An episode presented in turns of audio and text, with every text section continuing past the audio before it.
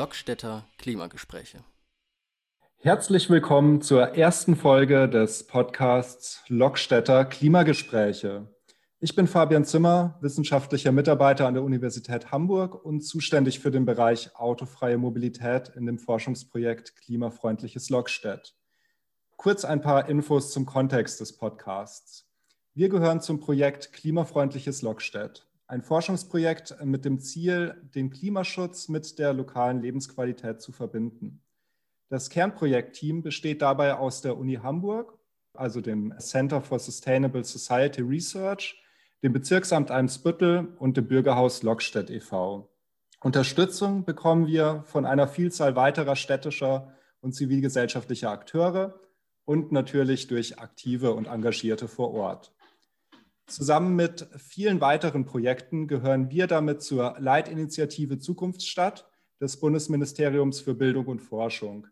Ziel all dieser Projekte ist es, Wege für zukunftsfähige Städte gemeinsam mit den Bewohnerinnen und Bewohnern zu entwickeln. Wir im Projekt haben dabei zwei Schwerpunktthemen, die Stadtteilklimaarbeit im öffentlichen Raum und die autofreie Mobilität. Bei der Stadtteilklimaarbeit geht es darum, konkret klimafreundliche Ideen im Stadtteil auszuprobieren, Veränderungen anzustoßen und öffentliche Räume neu zu denken. Bei der autofreien Mobilität stehen alternative Formen der Mobilität jenseits des eigenen Autos im Mittelpunkt. Es geht um die Frage, wie sich das Straßen- und das Stadtbild verändern würde, wenn es weniger Autoverkehr gäbe und wie man dies durch Umgestaltung von Straßenräumen erfahrbar machen kann.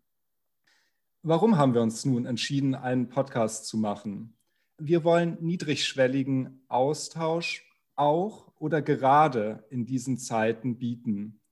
Wir wollen Expertinnen und Experten mit Bewohnerinnen und Bewohnern mit Stimmen aus dem Stadtteil zusammenbringen, um relevante Themen des Klimaschutzes aus verschiedenen Blickwinkeln zu beleuchten, um ihren jeweiligen Alltagsbezug zu verstehen und sie in Expertendiskurse und öffentliche Debatten einzubetten. Heute bei unserem ersten Podcast steht nun das Thema Auswirkungen der Corona-Pandemie auf die Mobilität allgemein und in Lockstedt im Fokus. Nun ist die Frage, warum ist überhaupt Mobilität so relevant beim Klimaschutz? Dazu muss man wissen, der Verkehrssektor ist der einzige Sektor mit stagnierenden Treibhausgasemissionen in Deutschland. Das heißt, in den letzten 30 Jahren haben dort keine Reduzierung der Emissionen stattgefunden. Und 2019 hatte der Verkehr einen Anteil von über 20 Prozent an den Gesamtemissionen. Gleichzeitig äh, zeigen sich nun aber in Zeiten von Corona komplett neue Dynamiken. Alte Gewissheiten und Routinen gelten nicht mehr und der Alltag und damit auch die Mobilität der Menschen wandeln sich massiv. Aus unserer Projektperspektive ist das höchst relevant, weil gerade eben Änderungen angestoßen werden, die so vor einem Jahr noch nicht denkbar waren. Um uns jetzt äh, diesem konkreten Thema fachkundig zu nähern, ist heute Professor Dr. Katharina Manderscheid zu Gast. Sie ist Professorin für Soziologie, insbesondere Lebensführung und Nachhaltigkeit am Fachbereich Sozialökonomie der Universität Hamburg und sie leitet das Teilprojekt Autofreie Mobilität in unserem Forschungsvorhaben. Ihre Forschungsschwerpunkte sind unter anderem Mobilität und soziale Ungleichheit, Bedeutung und Zukunft des Autos sowie Verhältnis von Alltag, räumlicher und gesellschaftlicher Struktur und Energieverbrauch.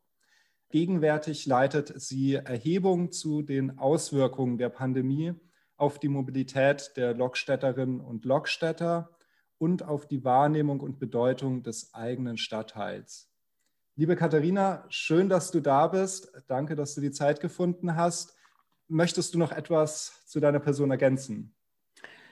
Lieber Fabian, ähm, danke erstmal für die Einladung hier in den Podcast. Und ich glaube, das reicht erstmal zu meiner Person. Gut, wunderbar. Dann ähm, haben wir beide oder besonders ich auch äh, schon genug gesprochen. Nun würden wir natürlich gerne von dir hören, wie du die Auswirkungen der Pandemie auf die Mobilität der Menschen und äh, das Verkehrsgeschehen einschätzt. Was hat sich verändert und welche Trends zeichnen sich gerade ab? Ja, danke, Fabian.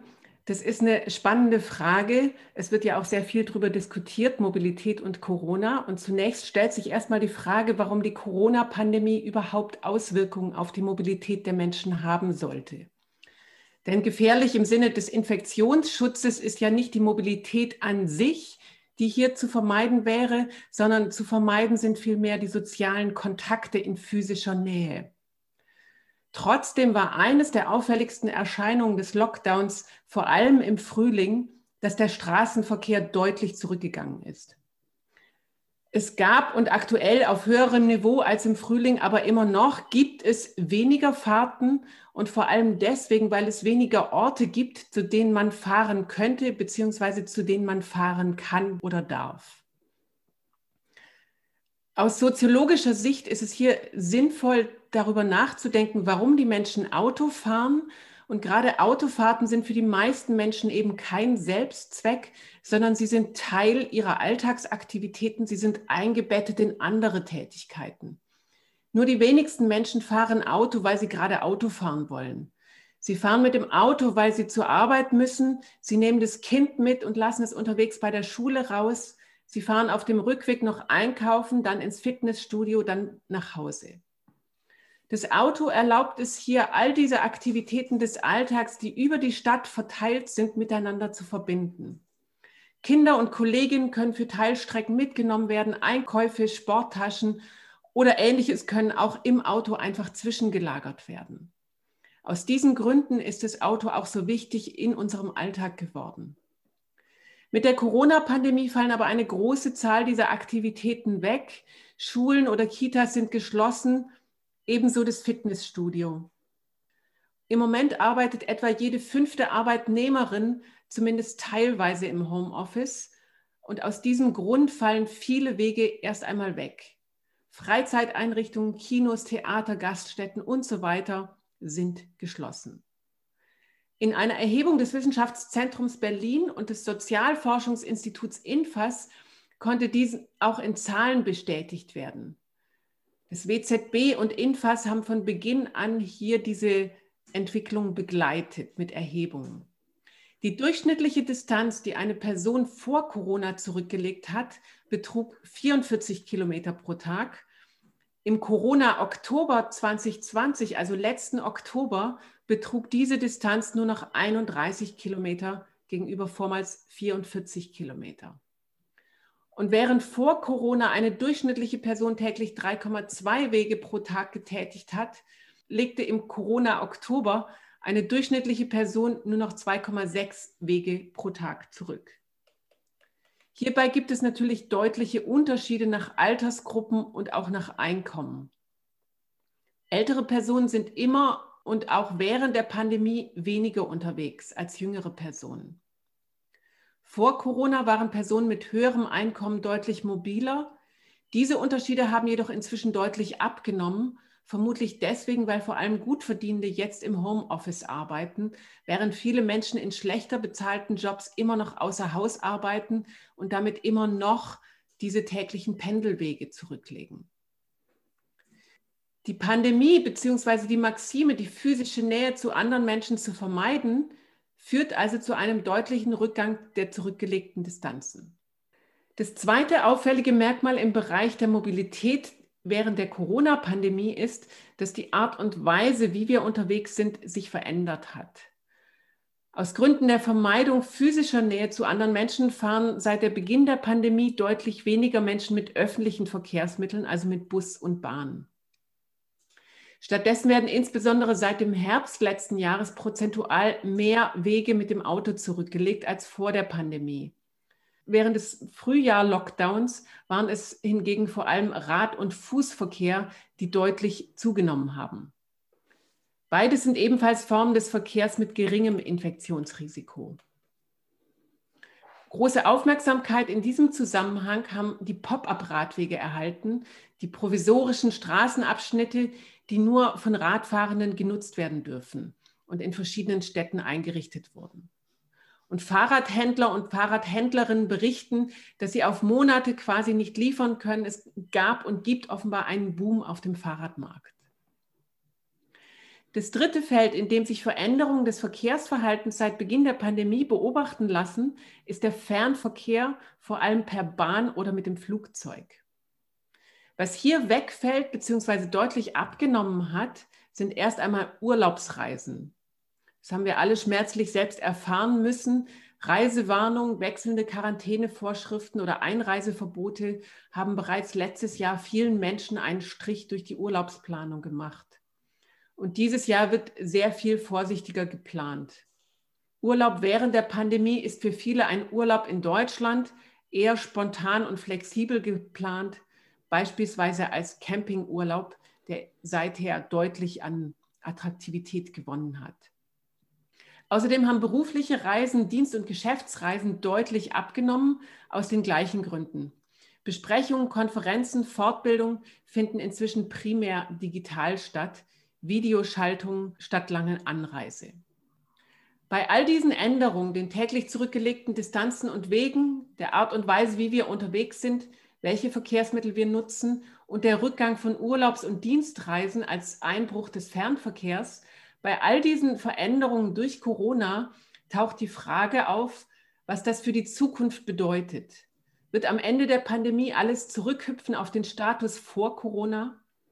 Gewinnt das Auto dauerhaft wieder an Ansehen? Verliert der öffentliche Verkehr dauerhaft Fahrgäste? Werden Urlaube auch in Zukunft häufiger innerhalb Deutschlands, der Region oder innerhalb Europas verbracht und Dienstreisen durch Videokonferenzen ersetzt? Zum jetzigen Zeitpunkt lassen sich, so meine ich, bereits folgende Trends feststellen, nämlich dass das unmittelbare Wohnumfeld, Grünanlagen und Infrastrukturen, Geschäfte und so weiter für viele Menschen in der Stadt deutlich wichtiger geworden sind und die Mobilitätsradien hier deutlich kleiner geworden sind. Für den Klimaschutz und eine ökologische Verkehrswende ist die Corona-Pandemie erst einmal ein Möglichkeitsfenster. Der Flugverkehr ist deutlich zurückgegangen. Der Aktivverkehr, also Fahrrad- und Fußverkehr, haben an Attraktivität zugenommen, nicht nur im Alltag, sondern auch in der öffentlichen und politischen Aufmerksamkeit aber auch das eigene Auto ist wieder im Aufwind.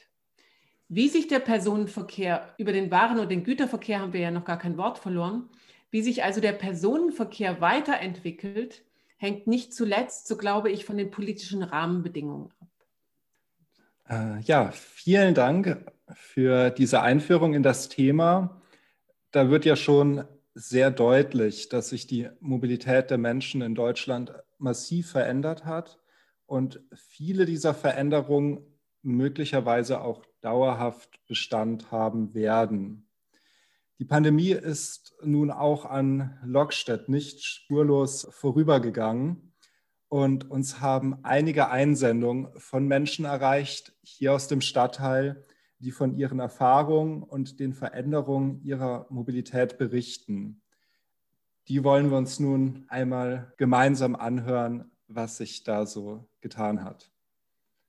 Ähm, negativ seit der Corona-Krise ist mir aufgefallen, dass es kein Moja mehr gibt. Ich nutze ähm, von meinem, äh, meiner Wohnadresse im Grandweg Moja sehr häufig, um eben ähm, in die Stadtteile Barmbek zum Beispiel zu kommen, in Stadtteile wie Othmarschen, ähm, weil man dort eben durch das sternförmige Hamburger Netz ähm, mit öffentlichen Verkehrsmitteln doppelt bis dreifach so lange braucht, als wenn man ähm, mit dem Fahrrad oder dem Auto ähm, fahren würde. Fahrrad fahre ich auch viel mehr als früher. Ähm, was sich für mich noch geändert hat, ist eben, dass ich, wenn ich Fahrrad fahre, hauptsächlich auf dem Bürgersteig fahre im Winter, weil die Straße nicht geräumt ist oder der ähm, Radfahrweg zugeparkt ist. Ich empfinde es auch als sehr starke Verschlimmbesserung, ähm, dass die ähm, Stresemann ähm, Allee ähm, jetzt äh, Fahrradstreifen auf der Straße hat, denn diese sind meistens nicht geräumt und oder zugeparkt. Ähm, und sie sind auch viel zu schmal an den Autos vorbeigeführt, sodass das sogenannte Doring, wenn jemand die Autotür aufmacht, einem vom Fahrrad holt. Sehr schade, denn früher hatten wir breite Radwege dort. Ähm, ich selber bin auch bei der Initiative Lebenswertes Lokstedt vertreten. Das heißt, auch das ist für mich ein Thema, was zur Klimafreundlichkeit in Lokstedt dazugehört, dass man den Verkauf der Kleingartenflächen an Bayersdorf ähm, im Auge behält und nicht zum Bauland macht. Denn die grüne Lunge ähm, in Lokstedt ist super wichtig für das Klima. Ähm, und auch gerade jetzt in Corona-Zeiten merkt man sehr deutlich den Naherholungswert dieser Gebiete. Vielen Dank.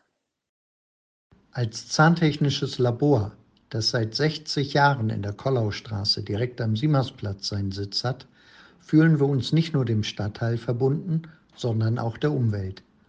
Kunden in der näheren Umgebung fahren wir häufig mit dem Fahrradkurier an. Hallo, ich heiße Paula und ich wohne in der Julius-Bosler-Straße. Und ich wollte gerne eine Frage an eure Mobilitätsexpertin schicken für den Podcast.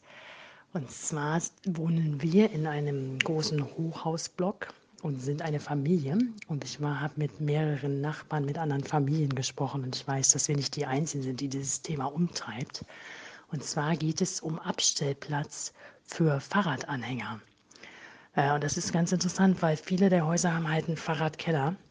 Aber gerade für Familien oder andere Menschen, die autofrei leben wollen, sind Fahrradhänger natürlich für den Transport von Objekten, von Dingen, aber auch von Kindern ähm, eine relativ wichtige Alternative zum Auto. Aber das mit dem Abstellen ist ein riesiges Problem, weil in den ähm, gemeinsam genutzten Fahrradkellern gibt es in der Regel gar nicht genug Platz für so ein Fahrrad, für so einen Anhänger oder so ein Lastenrad, was manche Leute haben. Ähm, auf der anderen Seite will man die nicht unbedingt auf der Straße stehen lassen, weil die halt ja auch relativ teuer sind. Und ich frage mich so ein bisschen, ob nicht im Zuge der Mobilitätswende es wichtig wäre, ähm, gerade für so äh, Fahrradlösungen, die über den Individualtransport hinausgehen, auch ähm, ein bisschen mehr Lagerplatz zu schaffen. Ähm, ja, würde mich interessieren, was da die rechtlichen Voraussetzungen sind, ob das tatsächlich so schwierig ist oder wie man da hinkommen könnte, einfach vielleicht gemeinsame Fahrradschuppen in so Wohnanlagen zu installieren. Okay, danke. Ja, da haben wir eben einige Einsendungen bekommen und aus denen wird ja auch äh, deutlich, dass die Pandemie auch in Lockstedt deutliche Auswirkungen gehabt hat, eben auch auf den Alltag der Menschen und auf ihre Mobilität. Äh, gleichzeitig finde ich, äh, sieht man hier aber ja auch, dass die Menschen sich klimafreundlich fortbewegen wollen, aber dass das nicht immer ganz einfach ist. Wie würdest du nun die Situation einschätzen? Was kann getan werden, dazu helfen? Also das sind auf jeden Fall drei sehr wichtige Statements, die hier eingesandt wurden. Ähm, das erste Statement, die erste ähm, Bewohnerin verweist ja auf Moja, Moja als neue Mobilitätsdienstleistung. Es geht nicht mehr darum, ähm, nur zwischen öffentlichem Verkehr und privatem Verkehr zu unterscheiden, sondern es gibt hier jetzt privatwirtschaftlich organisiert Dienstleistungen, dass ein Fahrzeug individuelle Strecken fahren kann, dass man abrufen kann, je nach Bedarf. Und ganz offensichtlich ist diese Dienstleistung in Hamburg schon auch so angenommen und eine sehr sinnvolle Ergänzung zum öffentlichen Verkehr, dass es hier problematisch wird, dass dieses ähm, Angebot jetzt gestoppt wurde. Moja hat seinen Dienst im Dezember vorübergehend ausgesetzt, um Kontakte zu vermeiden, aber auch als Reaktion auf sinkende Nachfrage. Das ist natürlich problematisch in der jetzigen Situation, weil hier diese attraktive Alternative zum Auto wegfällt und quasi ähm, die Gefahr besteht, dass Leute, die bereit sind, auf das Auto zu verzichten, einen Schritt zurück machen müssen. Aus Infektionsschutz wäre zu überlegen, ob solche im Vergleich zum Bus doch deutlich kleineren Fahrzeuge, beispielsweise in halber Besetzung, also dass sie nur halb so viele Fahrgäste wie möglich normalerweise mitnehmen, ähm, nicht immer noch deutlich risikoärmer sind als beispielsweise Bus und Bahn und deswegen weiter betrieben werden sollten, gerade um denjenigen ein Angebot zu machen, die jetzt nicht auf das Auto umsteigen möchten. Auf jeden Fall würde ich sagen, ist zu hoffen, dass mit sinkender Zahl der Infektionen solche Mobilitätsdienstleistungen wieder angeboten werden und es wäre politisch unbedingt auch darüber nachzudenken, ob diese Angebote nicht zusätzlich gestützt werden können, damit sie eben die Pandemie überleben und diese attraktiven Alternativen zum Auto bestehen bleiben. Die Bewohnerin hat dann noch auf ein ähm, altbekanntes, jetzt nicht unbedingt mit Corona verbundenes Hindernis für viele Radfahrende hingewiesen, die nicht gut gepflegte Infrastruktur für Radfahrende, die nicht verkehrssicheren und oder auch nicht nutzbaren Radwege. Es geht auch anders. Es gibt Städte wie Freiburg, Kopenhagen oder Münster, die hier mit ihrer Radinfrastruktur ganz anders umgehen, viel offensiver Radverkehr ins Zentrum der Verkehrsplanung stellen. Es gibt beispielsweise hier auch immer wieder Vorschläge, im Winter Rad- und Fußwege auch noch vor den Straßen vom Schnee zu räumen. Also es gibt hier eine ganze Reihe von Ideen, dass quasi Prioritäten, normale Prioritäten umgedreht werden. Dann vielleicht ähm, zum zweiten Statement, das verweist auf diesen Punkt, der bisher hier ausgeklammert war, nämlich die Lieferung von Gütern. Und auch hier gibt es gerade im städtischen Bereich sehr viele Innovationen, wie auch elektrische Lastenräder oder kleine E-Fahrzeuge, die liefern können und natürlich in der direkten Nähe auch mit manuell betriebenen bzw. per Pedalkraft betriebenen Fahrrädern. Ähm, auch hier ist es ganz wichtig, dass mit ausgebauten Fahrradwegen, Parkmöglichkeiten für Kleinfahrzeuge und so weiter die entsprechenden Rahmenbedingungen geschaffen werden, dass es attraktiv ist, hier ähm, den Lieferdienst im städtischen Kontext entsprechend umzubauen. Auch der, hier könnte man in der Politik durchaus überlegen, wie solche Low-Impact-Fahrzeuge, Fahrräder, E-Fahrzeuge, kleine E-Fahrzeuge gegenüber konventionellen Lieferfahrzeugen begünstigt werden könnten. Und das dritte Statement zeigt ja quasi wie aus dem soziologischen Bilderbuch, dass es häufig die Schnittstellen sind, an denen es hakt, dass Menschen ihr Verhalten ändern, dass sie breit vom eigenen Auto weggehen. Am Beispiel von Fahrradhängern und Lastenrad sieht man einfach sehr deutlich, von welchen Normalitäten Planerinnen, Immobilienbesitzer und Stadtpolitikerinnen immer noch ausgehen. Normal ist der Autoparkplatz, der zur Wohnung gehört und vielleicht ein oder zwei Fahrradstellplätze für das Freizeitrad. Und hier sehe ich eine ganz wichtige Stellschraube für eine ökologische Verkehrswende, nämlich die Normalitäten so zu verändern, dass eben pro Mehrfamilienhaus mehr Abstellfläche für Fahrradanhänger oder auch für Lastenräder geschaffen werden, dass die vorgeschrieben werden und dafür vielleicht einfach weniger Autostellplätze eingeplant werden. Die Herausforderung bis dahin ist, dass viele Einzelpersonen und auch viele Familien irgendwie versuchen müssen, sich eine passende Lösung selber zu basteln, was den Umstieg auf eine ökologischere Mobilität natürlich ganz klar erschwert. Vielen Dank für deine Einschätzung. Ja, ich denke, da sind ja einige wichtige Punkte auf alle Fälle angesprochen worden. Viele Sachen auch, die die Bevölkerung umtreiben. Da würde mich jetzt auch einfach nochmal interessieren, direkt zum letzten Statement. Du sprichst ja von Normalitäten bei Planerinnen, bei Immobilienbesitzern, bei PolitikerInnen, die eben so eine Planung verhindern, eine nachhaltigere Planung, eine Planung weg vom Auto. Was ist darunter genau zu verstehen unter diesen Normalitäten und wie können diese auch verändert werden? Wie können wir diesen Wandel schaffen, den du da ansprichst? Das ist natürlich die ganz große Frage, wie Normalitäten verändert werden könnten. Was ich damit meine, diese Normalitäten beschreiben einfach ein sehr komplexes Zusammenspiel von einerseits steuerlichen Aspekten, von rechtlichen Aspekten, von gebauten Umwelten, in denen wir uns bewegen, der Straßenraum, die Parkplätze, die Häuser, die Art und Weise, wie wir wohnen, die verschiedenen Orte, die wir aufsuchen im Alltag all das ist Teil von diesen Normalitäten. Und dazu kommen natürlich diese Vorstellungswelten, was wir für normal erachten. Normal ist es, ins Auto zu steigen und irgendwo hinzufahren. Und für viele Leute ist es immer noch nicht wirklich vorstellbar, wie man ohne eigenes Auto leben kann. Gerade in den Städten, aber für eine wachsende Zahl ist es möglich und wird es auch zunehmend normal und schlicht auch praktisch, ohne eigenes Auto zu leben. Es gibt hier aber einen bestimmten Bias, also gerade für Familien, die sehr häufig mit Kindern unterwegs sind, ist es nicht so einfach, alles nur mit dem Fahrrad zu machen. Und da komme ich dann wieder zurück auf die, an, die, die Bewohnerin aus Lockstedt, die das Thema mit den Anhängern angesprochen hat.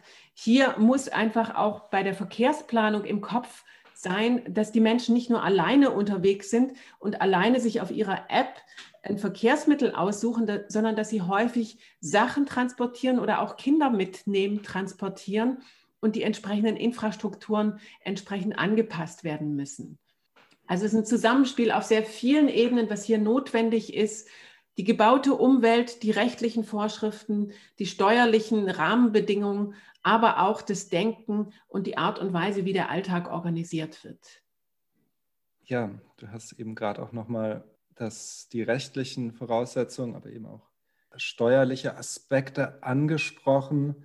Ich würde da gerne auch nochmal auf das erste Statement äh, Bezug nehmen, eben gerade auch zu Moja, was jetzt eingestellt wurde in Lockstedt. Du hattest schon gesagt, da muss man vielleicht über Subventionierung nachdenken.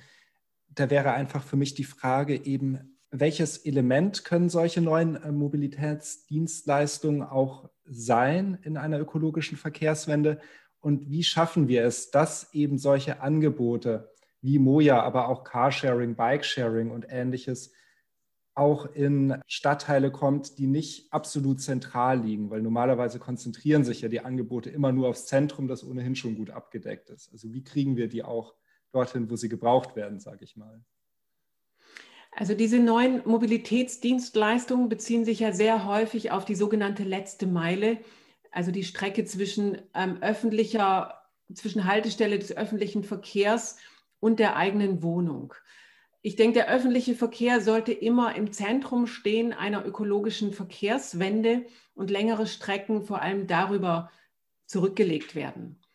Angebote wie Moja beispielsweise, aber auch ähm, Car- und Scooter-Sharing sind sehr hilfreich, um also bei Moja verschiedene Strecken, die eben nicht dem Netz des öffentlichen Verkehrs folgen, abzudecken. Car-Sharing ist natürlich für diese Fälle auch gedacht, ähm, in der das Auto ähm, schlicht unschlagbar ist, wenn große Sachen transportiert werden müssen bis an die eigene Haustür oder auch mal Ausflüge ins Umland gemacht werden. Solche Sachen wie Scooter-Sharing und all diese ja, anderen Sharing-Angebote, Bike-Sharing, Stadtrat ist ja auch in Hamburg sehr wichtig, sind gerade für diese spontanen Strecken oder auch für diese letzte Meile ganz, ganz sinnvoll. Und da wäre für Städte diese Grundfrage zu stellen, ob es sich nicht lohnt, im Sinne der Stadtqualität diese Angebote auch zu stützen, wenn sie denn ökologisch sinnvoll sind, dass sie auch nicht nur marktvermittelt in Stadtteilen angeboten werden können, sondern dass es quasi ein Wert in der Stadt als solches ist, dass es diese alternativen Verkehrsmittel gibt. Ich möchte jetzt nicht sagen, dass alles sinnvoll ist, was derzeit auch ausprobiert wird. Das ist im Verlauf der Zeit weiter zu beobachten, was hier sich wirklich als sinnvoll erweist. Ähm, und gerade diese E-Scooter sind ja auch in, in den letzten zwei Jahren in Hamburg sehr umstritten gewesen, die sehr häufig dann auch im Weg rumliegen. Gut. Ja, und dann vielleicht noch ein letzter Punkt, auf den ich gerne noch mal eingehen würde bei den Statements. Dort wurde ja eben auch die Notwendigkeit angesprochen, attraktive Naherholungsgebiete zu haben, attraktive Räume vor der eigenen Haustür. Die grüne Lunge wurde auch angesprochen. Du hattest ja eingangs auch schon gesagt, die Bewegungsradien werden kleiner. Man ist mehr in der eigenen Umgebung unterwegs. Nun ist die Frage, wie schätzt du das ein? Wird das auch nach der Pandemie so bleiben? Beziehungsweise ist das wünschenswert? Und wenn ja, was müsste denn passieren, dass Menschen sich mehr im eigenen Stadtteil aufhalten und auch mehr im eigenen Stadtteil aufhalten wollen? Also ich fange mit deiner letzten Frage an. Was müsste passieren, dass sie sich im eigenen Stadtteil aufhalten wollen? Die Antwort ist recht simpel. Der eigene Stadtteil muss attraktiv sein. Er muss ein entsprechendes Angebot enthalten an Infrastruktur, an Geschäften, an Freizeitangeboten, eben auch an Aufenthaltsqualität, sei es ein Spielplatz, ein Park oder attraktive Wege, auf denen man gerne spazieren geht oder Fahrrad fährt. Und diese Sachen sind ja auch alle nicht neu. Diese Stadt der kurzen Wege wird schon lange diskutiert, dass im Alltag lange Wege nicht mehr notwendig sind, weil ich alles in meinem eigenen Stadtteil auch erledigen kann. Diese Erfahrung machen jetzt während der Pandemie sehr viele, dass es sinnvoll ist und auch hilfreich ist, in einem Stadtteil zu wohnen, in dem sehr viel zu Fuß oder auch mit dem Fahrrad erledigt werden kann, weil es vermeidet, dass man mit dem öffentlichen Verkehr irgendwo hinfahren muss oder auch mit dem Auto irgendwo hinfahren muss. Das ist diese große Frage, wie können auch Städte in Zukunft so gestaltet werden, dass die Quartiere tatsächlich attraktiv sind. Was konkret jetzt auch im Zusammenhang mit der Pandemie auffällt, ist, dass Bewohnerinnen und Bewohner durchaus auch was dafür tun können, dass das Infrastrukturangebot in ihrem Stadtteil gestützt wird, dass es beibehalten wird. Es ist dieses Lokalkaufen, eben den Einzelhändler oder die Einzelhändlerin vor Ort auch durch den Einkauf dort zu unterstützen, was natürlich diese Attraktivität der Stadtteile mit fördert. Danke sehr da nochmal für deine Einschätzung, auch eben, was, was Bewohnerinnen und Bewohner vor Ort machen können, was man vielleicht auch in Lockstedt machen kann, für den Stadtteil übernehmen kann. Ja, generell auch nochmal vielen Dank für deine Einschätzung zur aktuellen Situation, zu den Auswirkungen der Pandemie auf die Mobilität generell und in Lockstedt. Wir nähern uns jetzt schon dem Ende unserer heutigen Folge und können festhalten, dass die Pandemie die persönliche Mobilität massiv verändert hat. Und ob nach dem Ende der Pandemie eine Rückkehr zur Vor-Corona-Zeit stattfindet, ist dabei noch nicht absehbar. Es ist aber eben auch die Frage, ob wir das überhaupt wollen oder was wir davon wollen. Zum Beispiel sind eben durch Homeoffice, wie angesprochen wurde, für viele Menschen sind dienstliche Wege weggefallen, was eben auch viel Zeit einspart, was die Wohnortwahl flexibler macht. Und eben, wie du angesprochen hattest, die Pandemie stellt auch ein Möglichkeitsfenster dar, um eine ökologische Verkehrswende voranzubringen. Denn die Menschen bewegen sich generell mehr im eigenen Stadtteil sie, und sie nutzen eben auch verstärkt das Fahrrad oder gehen verstärkt zu Fuß. Auf der anderen Seite aber, das muss man natürlich auch sagen, nimmt auch die Autonutzung auf Kosten des ÖPNVs zu. Das heißt, wir haben hier ein Möglichkeitsfenster, aber das muss auch genutzt werden in der richtigen Art und Weise. Da hattest du ja auch angesprochen, es gibt verschiedene Ansatzpunkte. Man muss eben die Normalitäten verändern, weg von einem Fokus aufs Auto.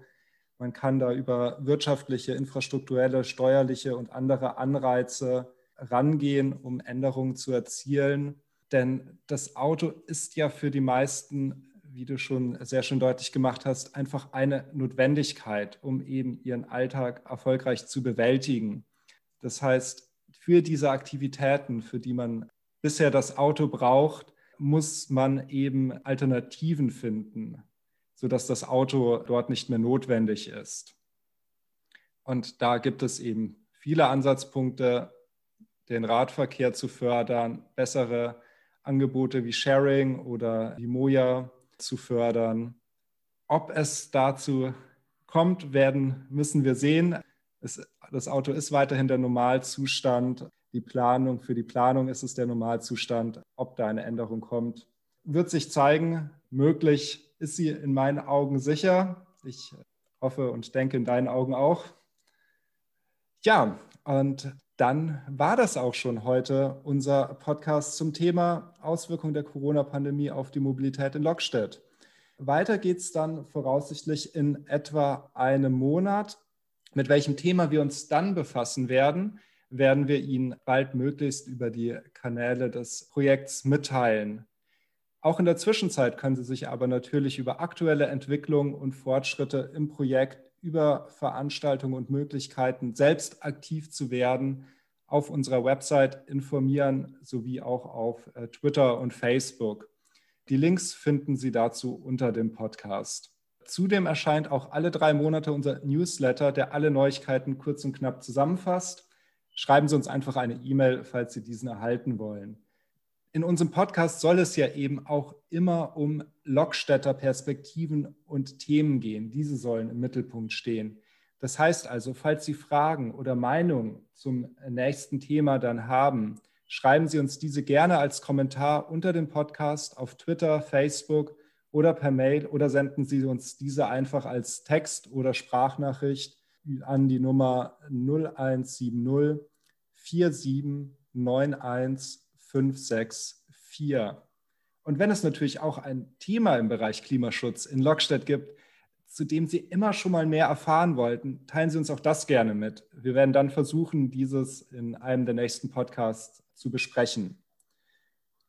Liebe Katharina, vielen Dank noch einmal, dass du heute mit dabei warst. Liebe Zuhörerinnen und Zuhörer, wir hoffen, Ihnen hat der Podcast gefallen und würden uns sehr freuen, wenn Sie beim nächsten Mal wieder mit dabei sind.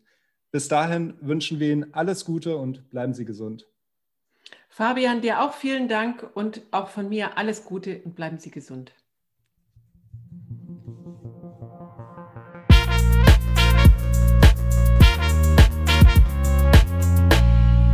Lockstädter Klimagespräche.